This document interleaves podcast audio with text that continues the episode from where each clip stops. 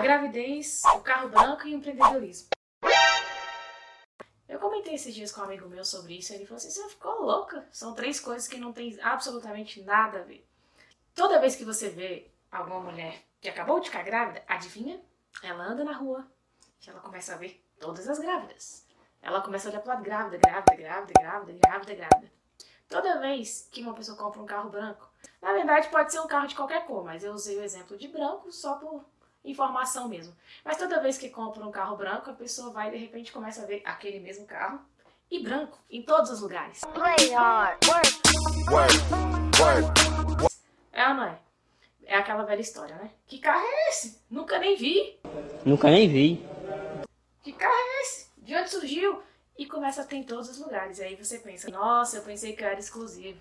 Mas todo mundo tem esse carro. Ariadne, mas e aí? O que que isso tem a ver com empreender?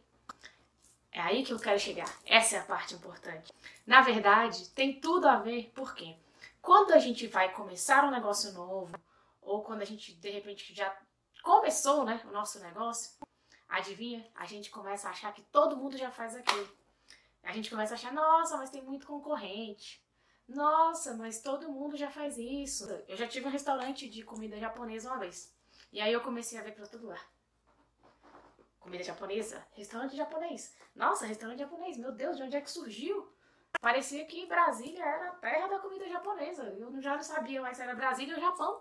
Porque eu só enxergava comida japonesa em todos os lugares. Quando você começa o seu novo empreendimento, ou você está pensando em começar, você começa a falar: ah, não. Na verdade, já tem muita gente fazendo isso, nunca vai dar certo. Ah, que saco. Ah, não, todo mundo já tem, todo mundo já faz, a concorrência é grande. E é aí que você está errado. Porque esse não é um pensamento de empreendedor. Quando você realmente desenvolver a sua mente empreendedora, você vai pensar assim: pode ter mil concorrentes, mas eu vou ser melhor.